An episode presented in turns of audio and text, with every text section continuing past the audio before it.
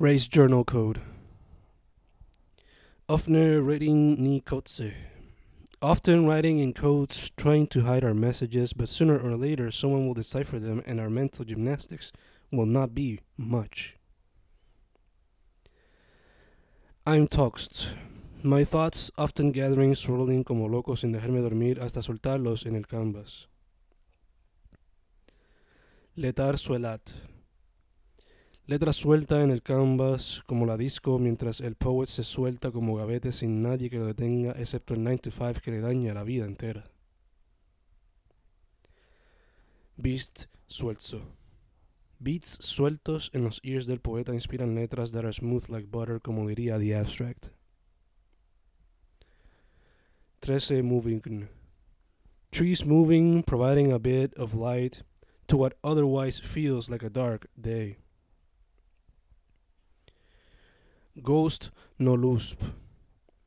Ghosts on loops floating around as hip hop with Japanese folk samples play around while descendants work. Usquerop es menai.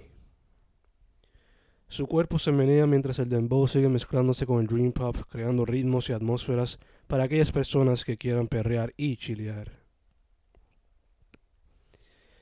These worst These words flow on the canvas sin problema alguno porque las manos del poeta ya no enfrentan ningún problema y la mente fluye como si nada.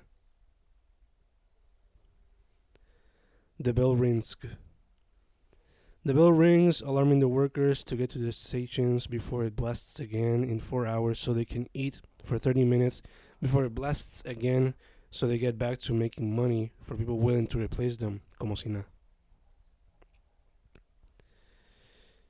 These stickers these stickers give my tool some personality and inspire me in the process, making my mind travel to unusual worlds where all forms of fantasy take over.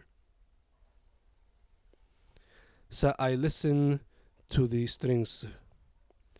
As I listen to the strings, the sun keeps shining and the birds keep flying as they sing to the rhythm of the beat and the strings and the sea.